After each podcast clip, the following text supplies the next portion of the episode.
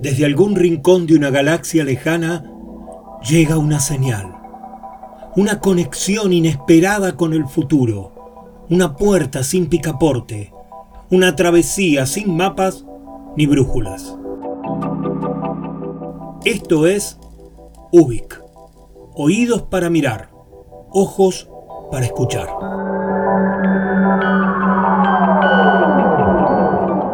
Soy Luis María Palacios y estamos en UBIC, un programa de radio donde nos dejamos llevar por los laberintos con la convicción de estar creando nuestra propia salida. Porque es lunes y son las 22 horas, en el Señor Vivachi Radio Online comienza UBIC, lo que fue y será.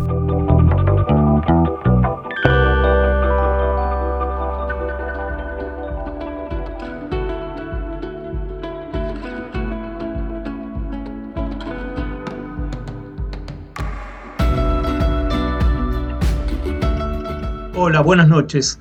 Ya tenemos todo preparado para un nuevo UBIC. Acá empieza otra vez la travesía. Vamos a ver hasta dónde nos lleva.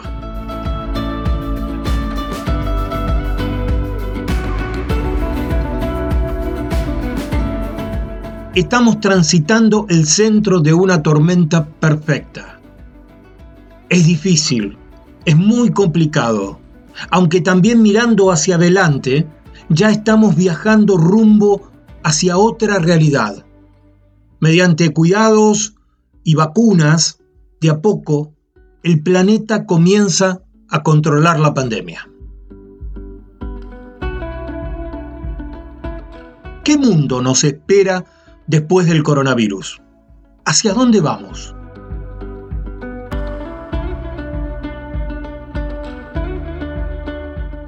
Recordemos, a finales de diciembre de 2019 comenzó a hablarse de la existencia del virus.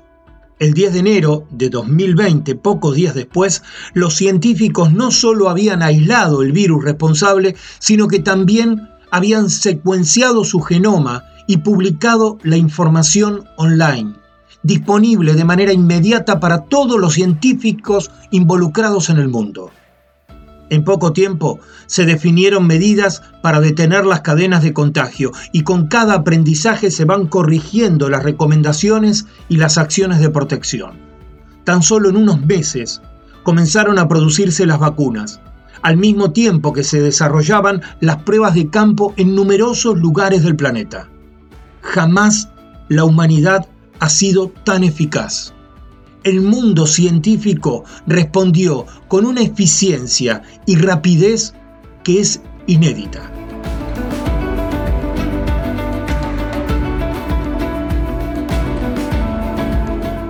En este tiempo hemos puesto en juego nuevos significados de la solidaridad, el sentido de comunidad y la responsabilidad colectiva.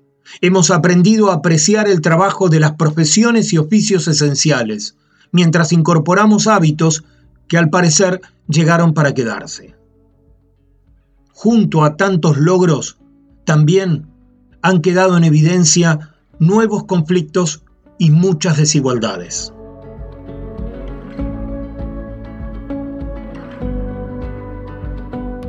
Para Europa, la crisis económica producida por el coronavirus es comparable a la que trajo la Segunda Guerra Mundial y en Latinoamérica vivimos la peor crisis de los últimos 120 años. Con lo cual, una vez que esté derrotado el virus, y aún antes, diría yo que ya mismo, se hace imprescindible atender el mundo que va a quedar después de la, de la pandemia, el lugar en donde vamos a vivir después de todo esto.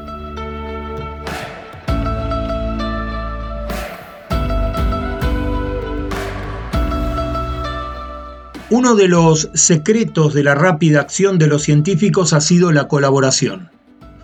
La integración de conocimientos y los descubrimientos que aparecían desde distintos lugares del mundo, pero que iban aunando las acciones. Acciones que todavía perduran al día de hoy, porque se hacen evidentes en la rapidez con la que todavía se detectan y evalúan las nuevas cepas que va generando el virus.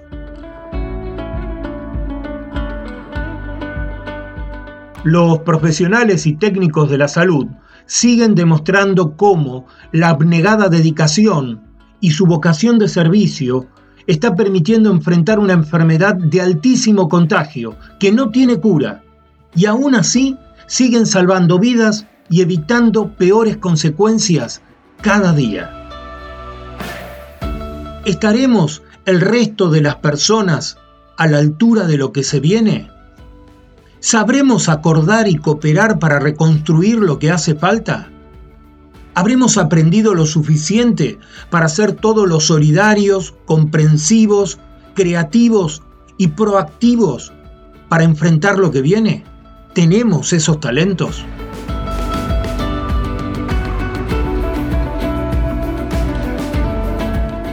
En el UBIC de hoy eh, nos vamos a asomar tímidamente a este tema. La idea es revisar y pensar qué necesitamos para ponernos de acuerdo, cómo funcionan los mecanismos humanos de la negociación y de los acuerdos. Porque creo que se avecinan tiempos de imperiosa colaboración y de construir novedosos compromisos. Y en eso todos estamos involucrados.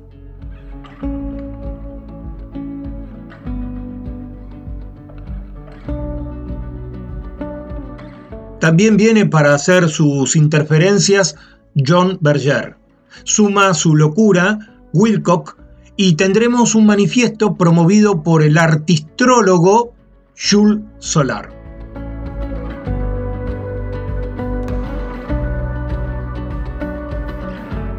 Esto es Ubik. Y así sucede, mientras hay algo en el aire que se está gestando.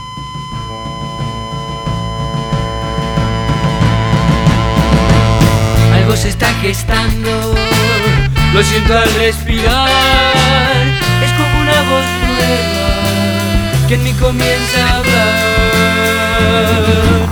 De pronto en el planeta va quedando un lugar donde los hombres podrán seguir creciendo en paz. Con su selva y su pampa y su cordillera a despertar. Nuevos incas, quizás la nueva luz, la hora prometida, pronto va a comenzar.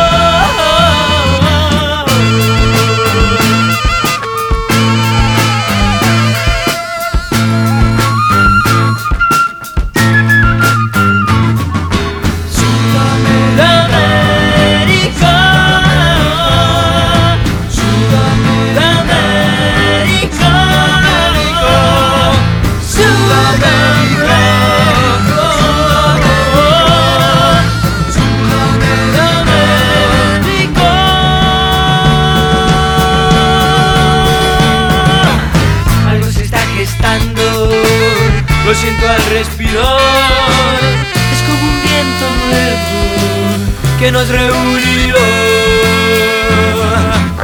Sin personalidades, sin armas ni color. Es como un sentimiento, es como un nuevo sol. Con su selva y su pampa y su cordillera. El nuevo continente pronto va a despertar. Quizás los nuevos incas, quizás la nueva luz, la hora prometida, pronto va a comenzar.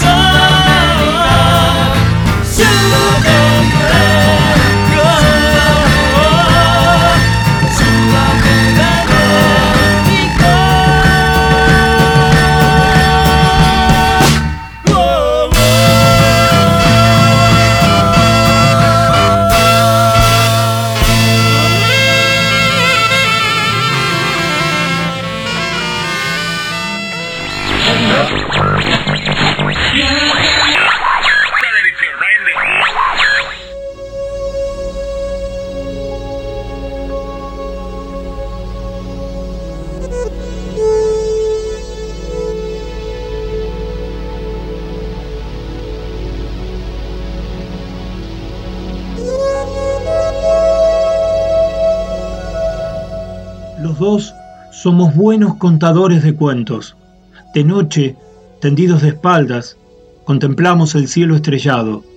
Aquí es donde empiezan todas las historias, bajo la égida de esa multitud de estrellas que por la noche se apoderan furtivamente de las convicciones para restituirlas, a veces en forma de fe.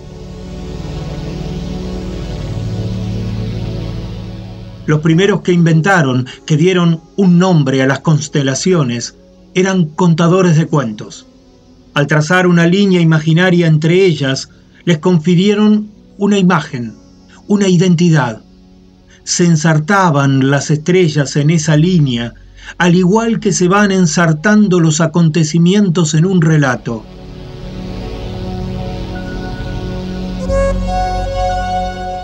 El imaginar las constelaciones no modificó las estrellas, ni tampoco el negro vacío que las rodea. Lo que cambió fue el modo de leer el cielo nocturno.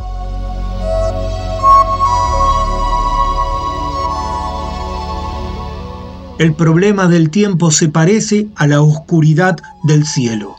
Cada acontecimiento se inscribe en su propio tiempo los acontecimientos se agrupan y sus tiempos se superponen, pero el tiempo que comparten no se extiende necesariamente más allá del grupo.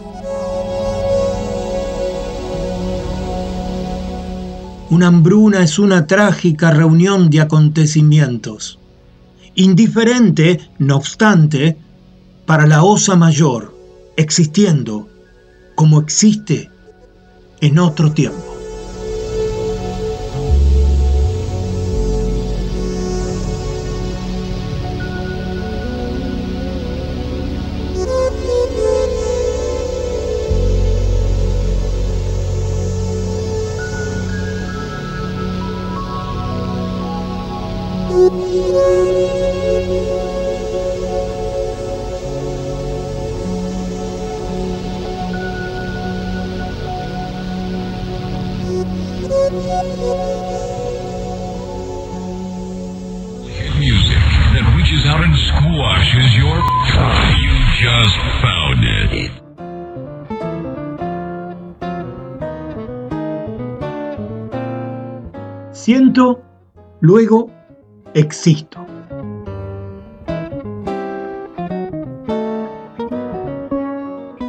A medida que avance el regreso a la vida social y emocional más compartida, una vez que termine todo esto de la pandemia, los entendimientos y los nuevos acuerdos creo que comenzarán a ser cada vez más necesarios, imprescindibles. Cuestiones como la salud pública, la educación, la ciencia, los nuevos entornos económicos van a exigir modalidades nuevas, encontrar otra evolución.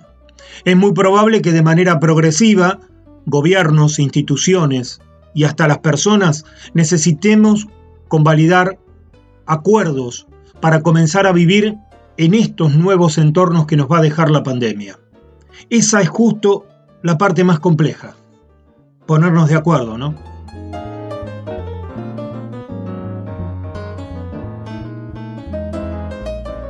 Todavía desconocemos cuál será el tenor y las características de nuestros vínculos. Sabemos sí que no vamos a volver al mismo mundo que dejamos antes del virus. Tendremos escenarios divergentes, puntos de vista diferentes, que serán más complejos, seguramente, más diversos, más cuantiosos. Recientemente la Universidad de Boston ha recopilado, fue hace apenas un mes, las respuestas de 99 expertos en todo tipo de materias, periodistas, políticos, medioambientalistas, letrados en derechos humanos, técnicos en ciberseguridad, psicólogos, activistas de las minorías raciales y sexuales, escritores, educadores, artistas. Todos fueron consultados bajo una misma pregunta. ¿Cómo podría el coronavirus impactar en nuestro futuro? Con esta pregunta se hicieron más de 100 videos que para quien quiera se encuentran en, el canal de YouTube de la universidad y que les voy a dejar el link en el grupo de Facebook Ubic Radio por si alguien quiere, quiere verlos. Están en inglés, pero tienen la modalidad en YouTube de poder este, configurarlo para que se vea con subtítulos en, en español, en castellano.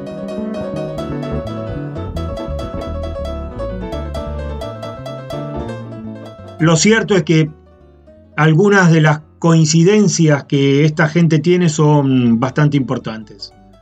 Vienen tiempos de entornos económicos más complejos, crecimiento de las deudas nacionales y planes de austeridad. Conceptos como la hiperglobalización van quedando ya en desuso, no sirven demasiado, no han servido para demasiado. Aparecen ideas nuevas como la globalización, es decir, mirar al mundo pero tomar más decisiones hacia adentro de cada uno de los países. Se espera también un crecimiento de las desigualdades sociales y un aumento de las acciones medioambientalistas, con serios planteamientos sobre cómo deben implementarse las economías del bienestar y las del, del, conocimiento, entre otros temas que tienen que ver con la economía. En todos los casos vamos a necesitar conversar, debatir y ponernos de acuerdo.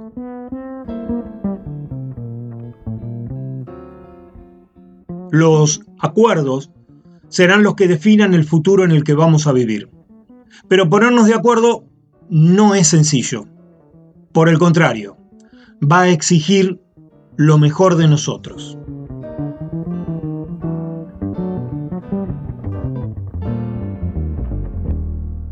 Para que un acuerdo sirva, necesita ser negociado y para lograr ser exitoso tiene que satisfacer los intereses de cada una de las partes, resolver los conflictos con equidad y mejorar o por lo menos evitar deteriorar las relaciones entre las personas y las comunidades en las que ocurre. No es sencillo.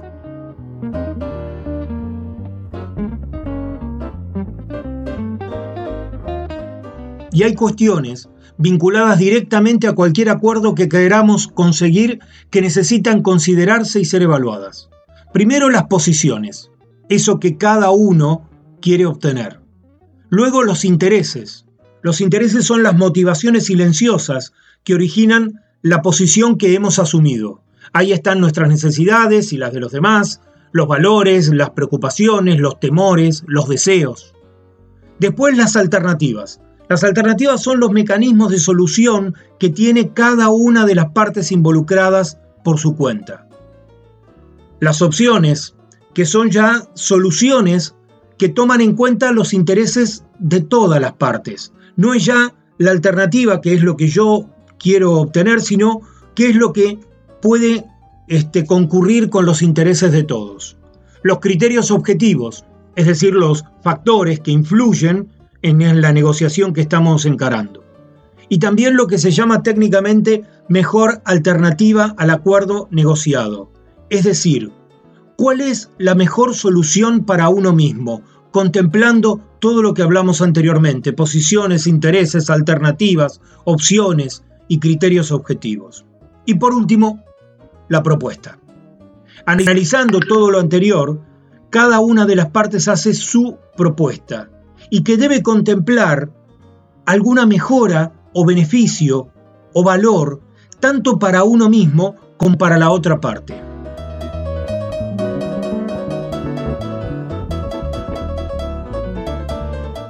Solo así es posible un acuerdo. Un acuerdo que sea surgido de la negociación exitosa y que tenga compromisos, condiciones y responsabilidades compartidas. Es un proceso complejo que nos exige lo mejor de nosotros.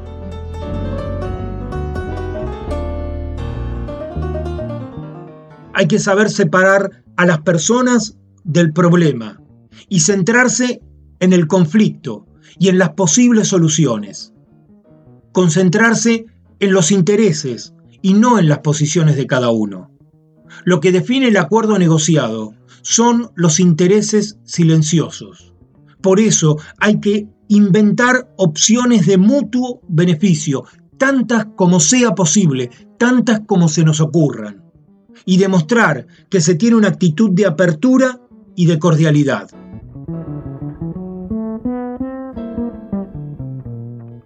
Para lograrlo, Es esencial tener una comunicación obviamente que sea asertiva, que sea fluida.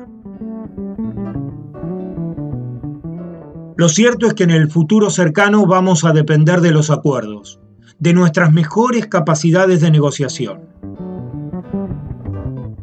El planeta ya cambió y ahora necesitamos transformarlo. No importa dónde vivas, no importa dónde estés ni lo que hagas, ya no regresaremos al mundo que dejamos atrás y estamos ante el desafío de saber crear uno nuevo.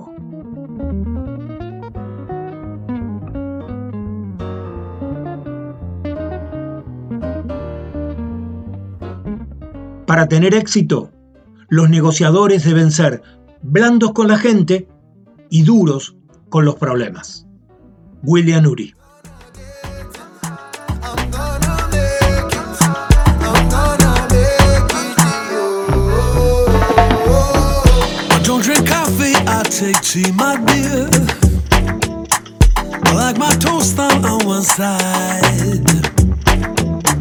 But you can hear it in my accent when I talk.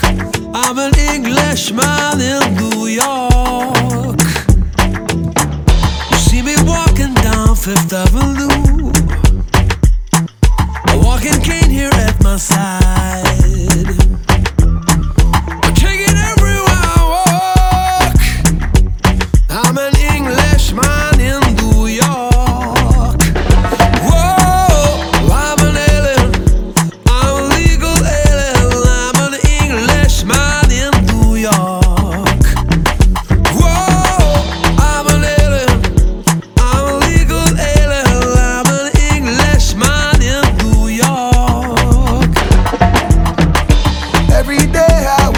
empiece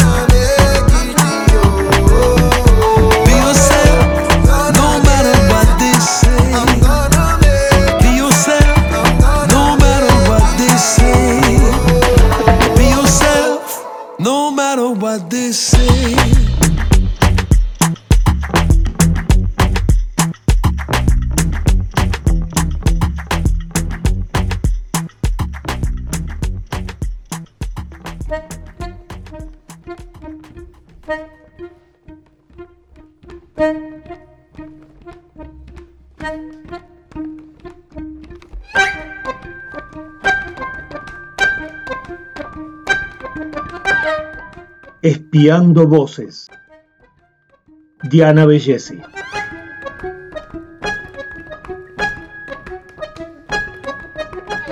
Arte mi parte. Demora el cuerpo su sintonía y más aún demora la mirada en él. Mirada que siente lo que ve, más perdida en exceso de belleza y dormida todavía en la bonanza nada ve. Visito al Tata en las mañanas y me quedo mirando cómo trabajan el Mario y él en la magia de las cumbreras y las tijeras. El invisible tejado se levanta de aire todavía bajo las ondas de los sauces y la charla va de clavo en clavo y gestos de la olorosa madera mientras el tata enseña así o asá y los sutiles movimientos del Mario lánguidos me hipnotizan como si una calma chicha aquietara el cuerpo y también la mente y no hubiera más por qué que el del presente. Clavarla bien y cepillar la madera hasta que quede la seda de su tacto, la seda del silencio, rosada por la brisa o el kikiriquí filoso de un gallo. Replegada en este mundo que conozco tanto o conocí de niña y se renueva siempre la afinidad con lo amado, empiezo a oír, a ver, y así las frases vuelven como corderos al atardecer, de forma tal que ya no temo si anacrónicos son mis poemas, si me debo al presente o si ya fui, ni siquiera temo a esa palabra mala de la que ahora habría que huir como de un perro sarnoso. Lírica, su fragilidad sí, su intemperie entregada a cielo abierto, íntima, sin reparo, mi cumbrera.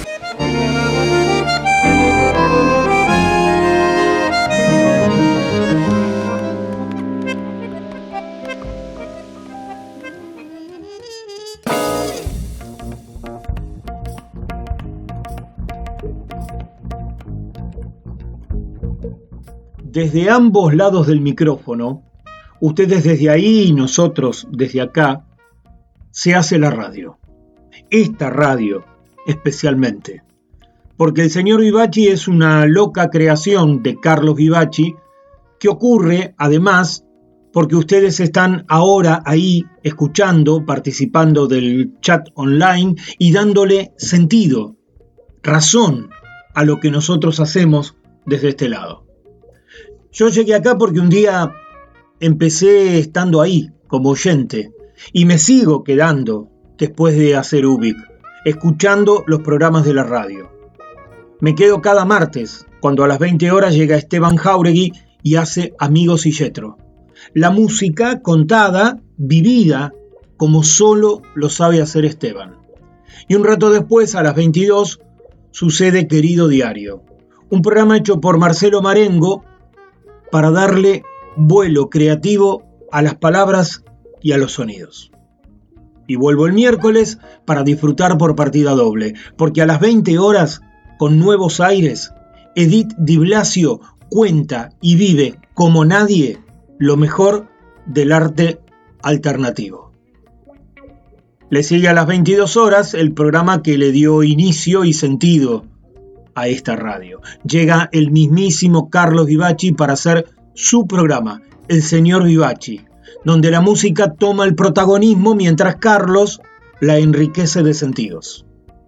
Y tengo más, porque los jueves son de Mariano Bertaccini y su inigualable B y B, baterías y vinos. Imaginen semejante maridaje hecho con exquisitez y con estilo. Y para que el ciclo se cumpla a pleno, hay que venir el domingo a las 20 horas, cuando empieza el señor Vivaci Bonus Track. Es una invitación dominguera que nos hace Carlos Vivaci para vivir como en un fogón radial hecho entre amigos. La verdad es que como oyente agradezco y disfruto la calidad y la calidez de estos programas. Además, es imprescindible agradecer a todos los oyentes porque suman su aporte en el link de esta página, ya que cada colaboración, con lo que puedas, con lo que quieras, permite y posibilita que la radio suceda y crezca. Desde ya a quienes puedan brindar su apoyo, muchísimas gracias. Pero recién vamos por la mitad de esta expedición. Así que los invito, vayamos a buscar más Ubik.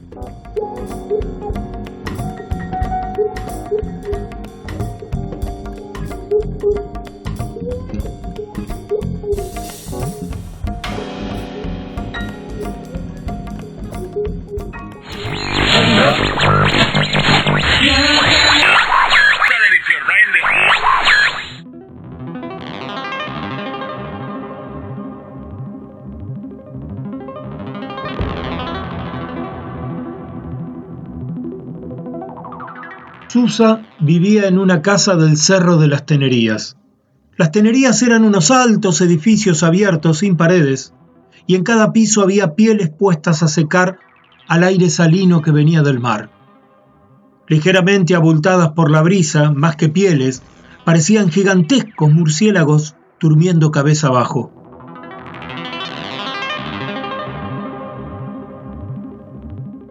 Durante años se había hablado de demoler las antiguas tenerías y construir unas nuevas en otra parte, más alejadas de la costa. El plan no se había llevado a cabo debido a una advertencia del Departamento de Salud Pública. El departamento amenazaba con que si se destruían los antiguos edificios, los millones de ratas que vivían en ellos abandonarían la colina e invadirían Troy.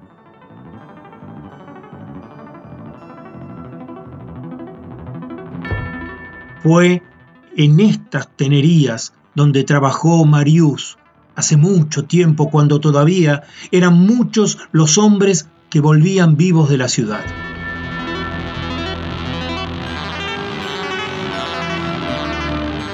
La casa de la madre de Susa en el Cerro de las Ratas era color azul. Tío Dima, que a veces trabajaba en el puerto, la había pintado con una pintura robada que era especial para las piscinas, un intenso color turquesa.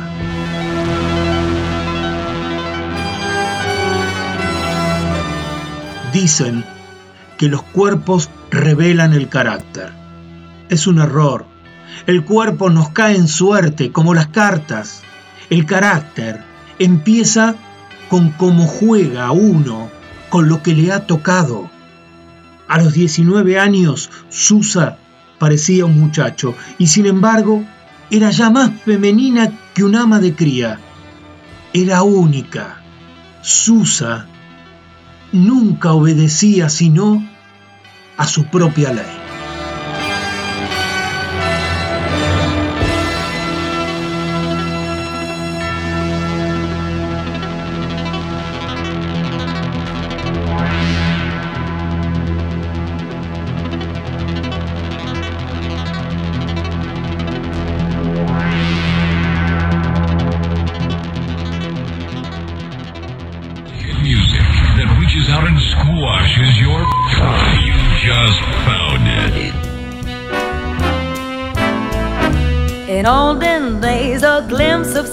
Was looked down as something shocking. Now heaven knows anything goes. Good authors too, who once knew better words, now only use four-letter words writing prose. Anything goes.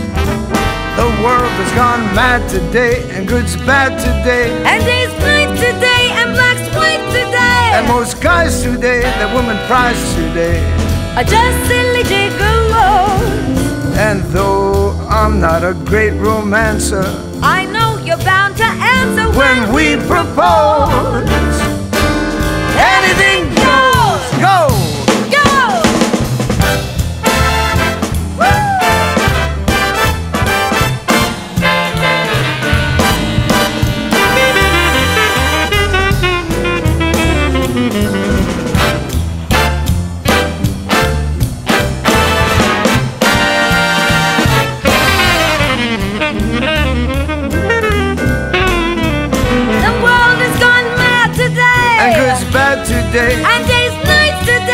Black's white today. And most guys today, the woman prize today, are just silly gigolos.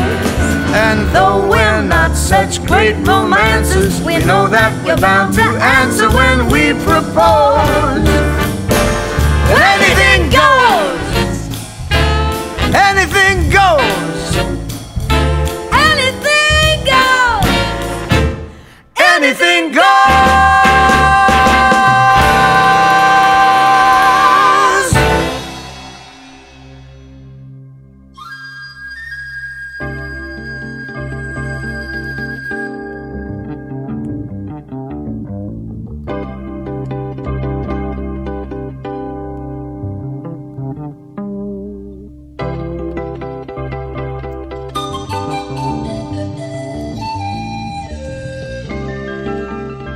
Manifiesto de hoy se lo dedicamos a uno de esos tipos únicos, irrepetibles, distintos, que se hizo a sí mismo desde la humildad, el arte y la disrupción.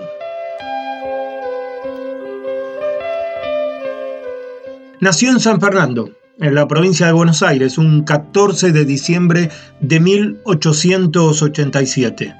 Fue artista visual, astrólogo, inventor, músico, y por la huella que ha dejado, lo llamaremos el artistólogo, mezcla gloriosa de artista y astrólogo.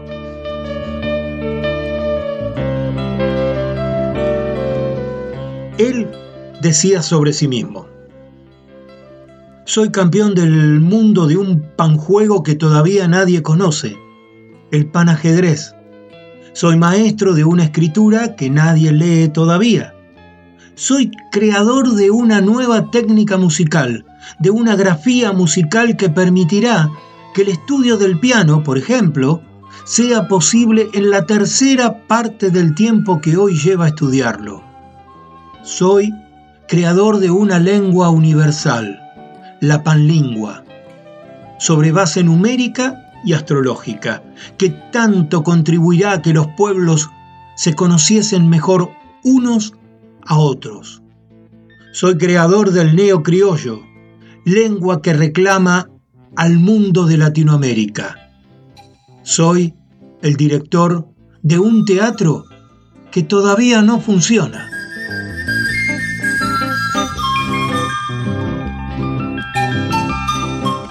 Se trata de Oscar Agustín Alejandro Jules Solari, más conocido como Jules Solar, un escribidor, como a él mismo le gustaba nombrarse. En 1939 inauguró el Pan Club, un lugar de encuentro para intelectuales y personas con las mismas inquietudes. En la década del 40 comenzó a pintar en tonos blancos, negros y grises, insertándose en una búsqueda e incorporando un nuevo sistema de escritura realizado en base a signos estenográficos y que incluía en sus obras. Participó de varias publicaciones como Leoplan, Crítica y El Hogar, con ilustraciones, traducciones y reseñas literarias. Impartió además conferencias sobre astrología.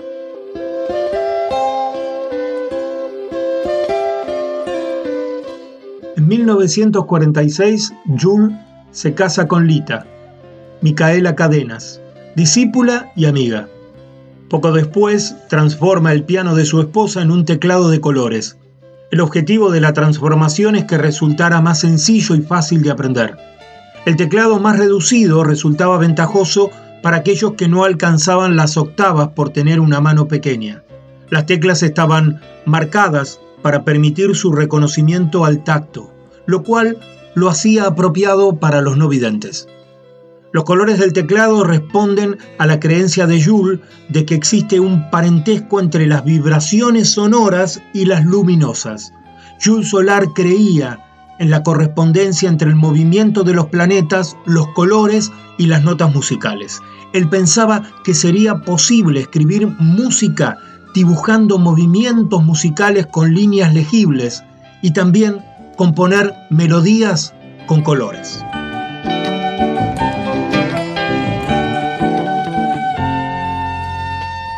En los 50, Solar realizó una serie de pinturas orientadas hacia el estudio de la cábala y la astrología. Desarrolló de manera particular el árbol de la vida, al que denominó Pan Tree. Jules fue un creador de idiomas, como el neocriollo, que se conforma con una mezcla de español y de portugués con algunos agregados de otras lenguas y que buscaba la unión latinoamericana a través de un lenguaje común y accesible a todo el continente. El neocriollo es una lengua sagrada a través de la cual va a escribir todas sus visiones.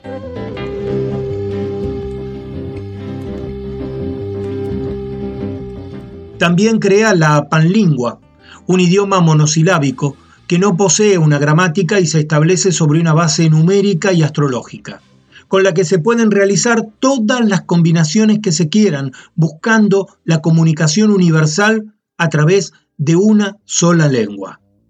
Dedicó también siete años de su vida a trabajar y perfeccionar el pan ajedrez, que es un tablero con distintos trebejos de colores y grabados. En este juego el objetivo no es la muerte del enemigo, sino la creación. Mediante los movimientos de las fichas se pueden crear composiciones musicales, poéticas o resoluciones de problemas matemáticos. El panjuego etimológicamente significa el juego total, lo que quiere decir que es un juego que lo contiene todo en sí mismo. Un tablero con trebejos que tienen sílabas, excepto los peones, que poseen números. La partida se desarrolla con la combinación de las piezas y creando nuevas composiciones artísticas.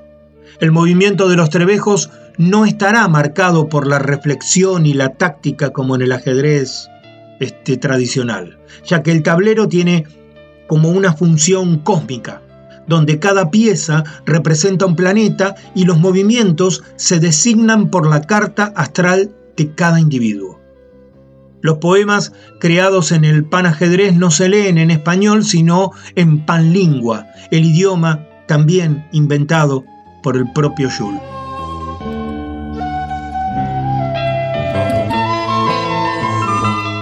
En su casa de la calle La Prida 1212, casi en la esquina con Mansilla, en el barrio norte de la ciudad de Buenos Aires, Jules Solar hacía ferviente ejercicio de la amistad, organizando sus conocidas tertulias nocturnas en las que se hablaba de filosofía, de arte, se debatía y se escuchaba música. Aunque de todas las amistades se destacaba la de Jorge Luis Borges, con quien se encontraban a tomar té y a caminar por las calles del barrio hablando como hermanos espirituales. Por eso es que tantas veces Borges recuerda a Jules. De modo que fue, de algún modo, un solitario, pero un solitario con discípulos. Estoy seguro de que todavía hay grupos de gente, claro, que la muerte va disminuyendo, que se reúnen en cafés de Buenos Aires, que juegan al pan juego y que recuerdan el gran nombre de Jules Solar. A no le interesaba además aquella horrenda invención moderna que se llama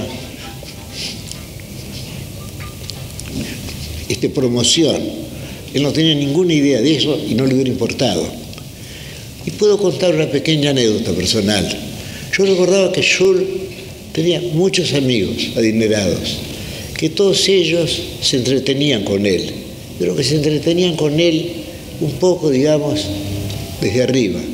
Y el primer sueldo, uno de los primeros sueldos que yo cobré, que fue un sueldo de 300 pesos, yo pensé, yo tengo que hacer algo por Jules. Entonces le compré un cuadro, le pregunté cuánto costaba y él me dijo, dice, bueno, dice, yo había pensado en 100 pesos, pero voy a hacerle precio de amigo. De modo que voy a cobrarle 50 nomás. Y luego, como tenía remordimientos, él me regaló otro cuadro mucho más grande, muy lindo también. Ahora, todos los cuadros de él eran fantásticos. Pero él me dijo que no, me dijo que eran realistas, que él no había inventado nada, que él pintaba lo que él veía en el otro mundo, en los estados de éxtasis. Que quiero hacer notar una circunstancia extraña, es el hecho de que ustedes hayan invitado a un ciego para que les hable de, de esta pintura. Esto es bastante curioso, pero desde luego yo he visto la pintura de Jules y sigo viendo esa pintura. O, para hablar con más propiedad, Jules y su pintura siguen viéndome. Zen vivamos, poli vivamos o pan vivamos, decía Jules Solar, el que nunca murió porque creía de manera ferviente que siempre, siempre existirá un mañana.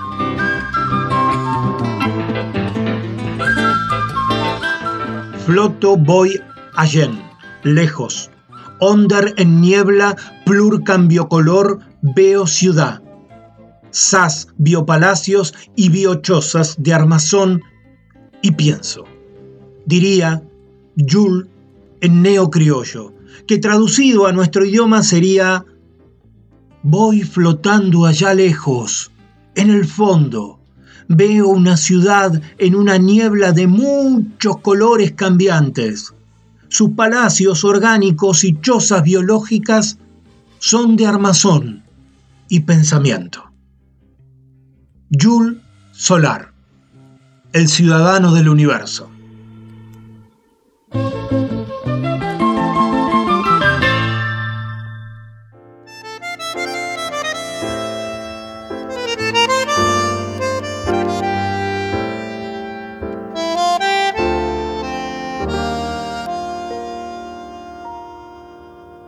Furioso pétalo de sal, la misma calle, el mismo bar. Nada te importa en la ciudad si nadie espera. Ella se vuelve carmesí, no sé si es Baires o Madrid. Nada te importa en la ciudad si nadie espera. Y no es tan trágico, mi amor. Es este sueño, es este sol que ayer pareció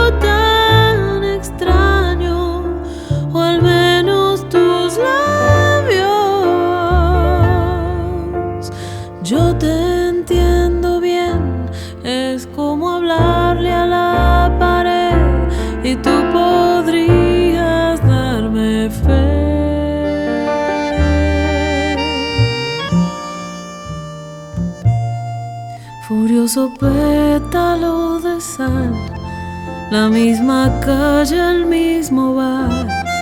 Nada te importa en la ciudad si nadie espera. Ella se vuelve carmesí no sé si es Baires o Madrid, nada te importa en la ciudad si nadie espera. Y no es tan trágico, mi amor, es este sueño, es este sol que ayer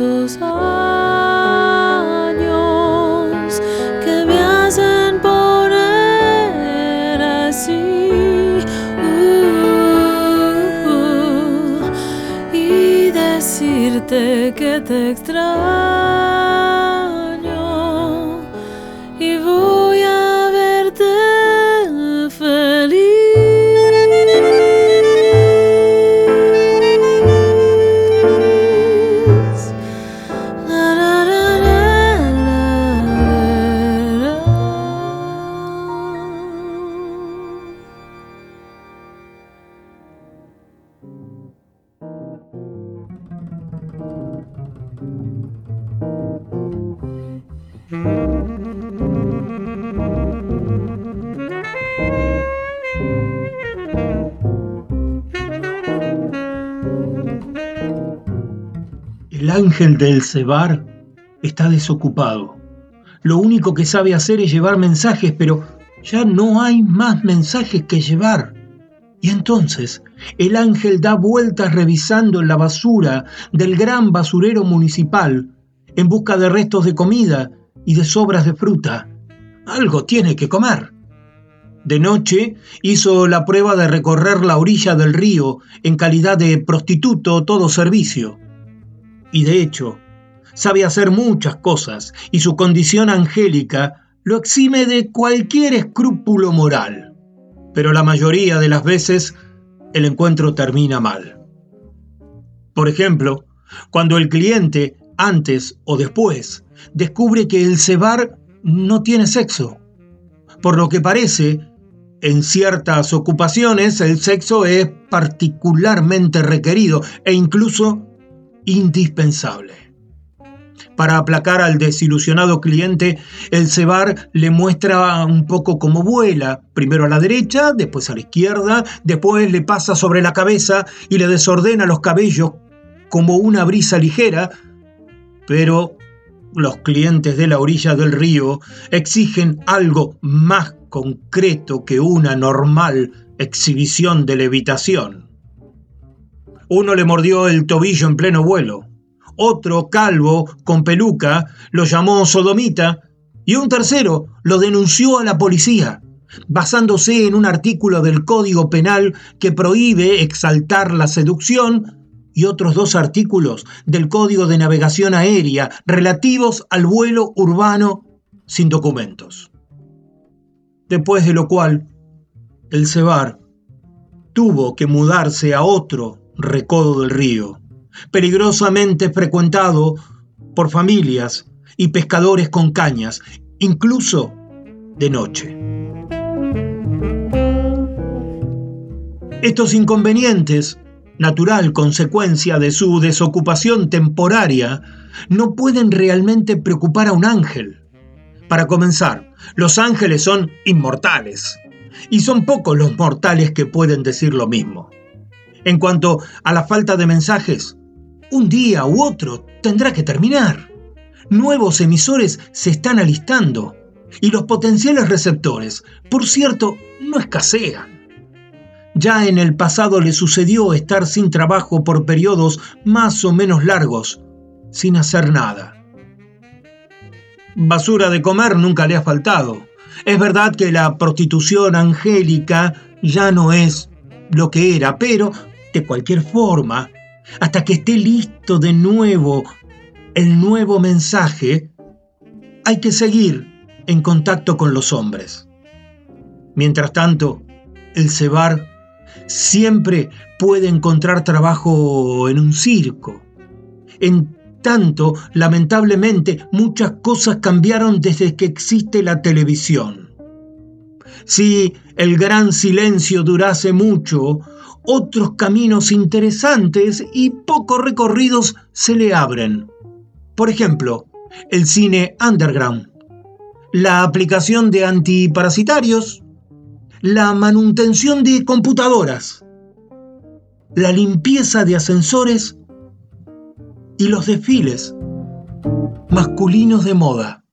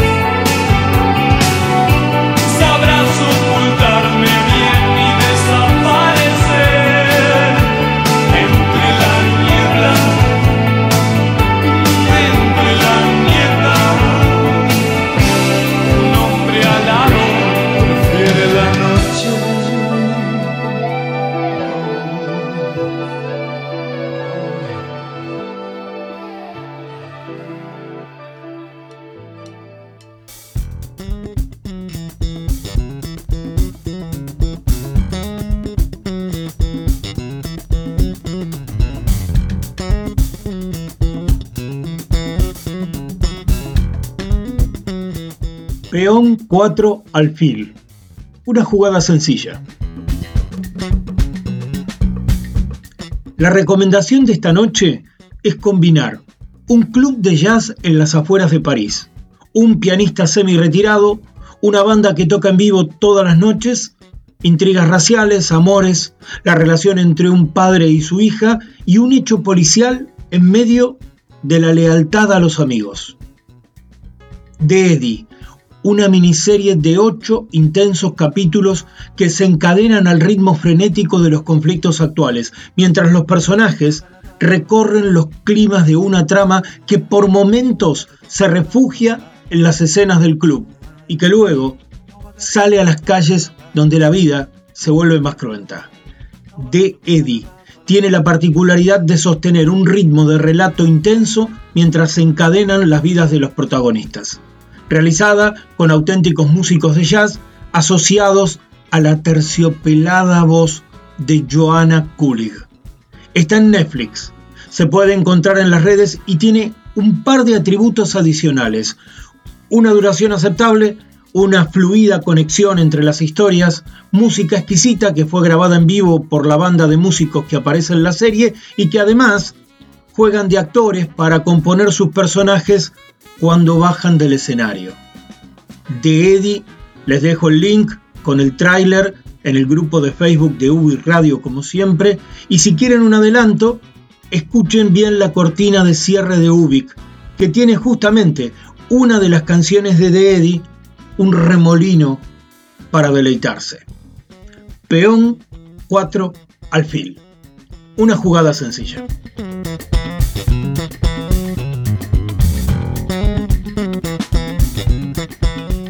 Hoy en Ubik estrenamos una nueva sección llamada Espiando Voces. Y en el Espiando Voces de hoy estuvo Diana Bellesi. Tendremos más. En las interferencias vino John Berger y la historia angelical de la bitácora le pertenece a Juan Rodolfo Wilcock. La música llegó con City of the Sun, Arcoiris, Vangelis, Frank Gambale, Sting cantando con Shirazi, Martín Sued y la orquesta sintomática, Lady Gaga con Tony Bennett, Manolo Juárez y Jorge Cumbo, Ligia Piro, Ted Nash, Soda Stereo y Marcus Miller.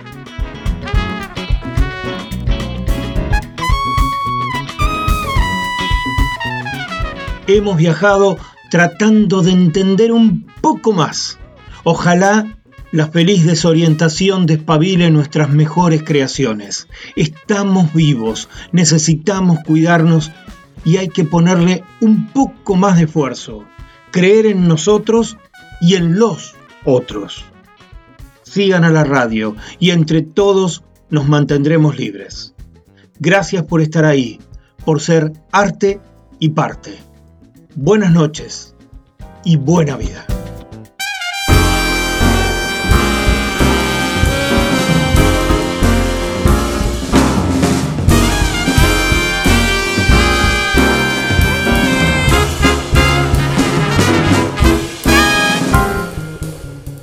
Me llaman Ubik, pero Ubik no es mi nombre. Yo soy, yo seré siempre.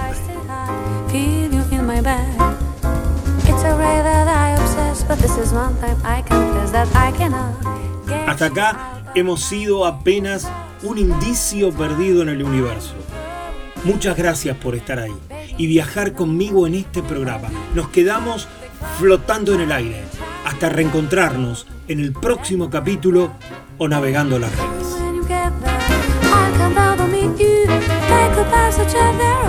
Y no te olvides, estás invitado a sumarte a cada programa de este oasis radial llamado El Señor Vivachi Radio Online.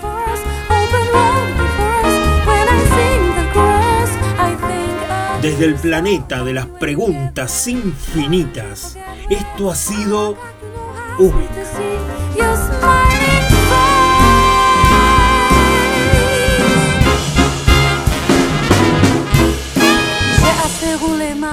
Buena vida, cuídense y hasta la próxima. Faire confiance en de sourire devant les surprises. Sublime, lo que fue y será.